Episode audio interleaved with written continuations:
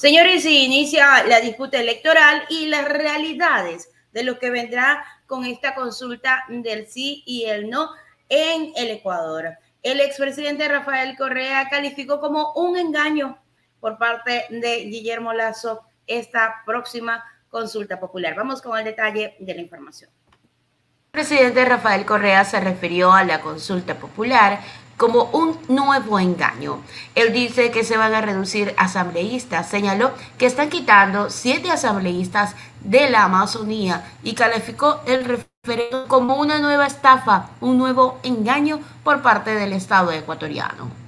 Pero quieren engañar con consulta mañosa, siempre utilizan la estrategia del miedo y el que quiere decir no a la consulta es narcodelincuente. Ya no caigan en esa trampa. Y hablando de la consulta, que no hemos hablado todavía, si alguien si algún, alguna región de la parte. Debe rechazar, pero con indignación, esa consulta en Amazonía. Si saben que le están quitando una asambleísta a cada provincia de la Amazonía, le están quitando una asambleísta a su tiene tres asambleías, dos asambleístas le van a quitar. Lean la consulta, dos, tiene tres, y le ponen un asambleísta por provincia, su comunidad la poblada de América Latina, de la Amazonía y un asambleísta adicional por cada 250 mil habitantes. Hasta el censo 2020, su gobierno tiene 230 mil habitantes, no llega a 250 mil. Lo van a dejar en un asambleísta. Y para el resto de provincias, también solo un asambleísta. ¿Saben lo que están haciendo? Están quitando siete asambleístas a la Amazonía, la región donde está la riqueza nacional. Si hay una región que tiene no que votar no, cachar con indignación, romper mejor no rompa, póngale no nomás porque no el voto. Pero con indignación, votarlo en la Amazonía es una nueva estafa, un nuevo engaño, una nueva manipulación, esa consulta mañosa. Y sobre todo perjudica a la Amazonía y a los migrantes, a los cuales también lo van a dejar sin representación, porque Lazo sabe que siempre pierden con los migrantes. Mientras tanto, en medio de lo que será la disputa electoral, el presidente Guillermo Lazo, a través de una entrevista, aseveró que hay candidatos de las elecciones seccionales del 2023, asambleístas del correísmo, según su criterio, y de otros partidos políticos vinculados al narcotráfico. Además, agregó que presentarán las pruebas públicamente. Y lo que tienen ustedes son audios, fotografías, seguimientos.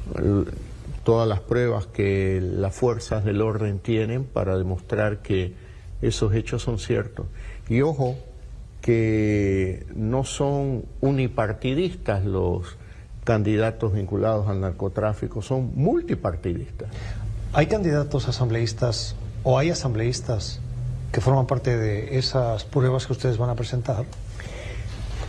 Hay asambleístas que son parte de esas pruebas y también hay declaraciones voluntarias de algún asambleísta al menos que se declara vinculado a una de las eh, de los grupos delincuenciales organizados que generan terror en cárceles y en las calles en Ecuador. ¿Esos asambleístas son correístas? Como ya le dije, no es unipartidista este. Pero hay correístas dentro de esa. Hay asambleístas y hay candidatos a elecciones seccionales que son parte de algunos partidos políticos. ¿Correístas? Ay, ay, ay. Sí, definitivamente que sí. ¿Son muchos?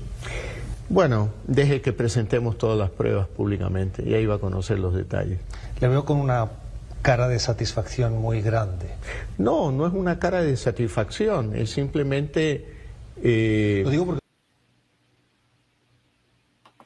Allí tienen, señores. Esas fueron las declaraciones, nada más y nada menos que de el presidente de la República Ecuatoriana, calificando de narcotraficantes a algunos asambleístas, algunos, este, algunos partidos políticos, también a quienes se están postulando para las próximas elecciones. Pero ojo, ojo, ojo, como lo dijo el expresidente Rafael Correa a través de su cuenta en Twitter, él señaló sobre estas declaraciones, dijo, tenemos un presidente que es un verdadero y colocó la carita de un payaso. En lugar de hacer tanto show, presente pruebas y la denuncia. ¿O va a pasar lo mismo que con los legisladores de Pachacuti?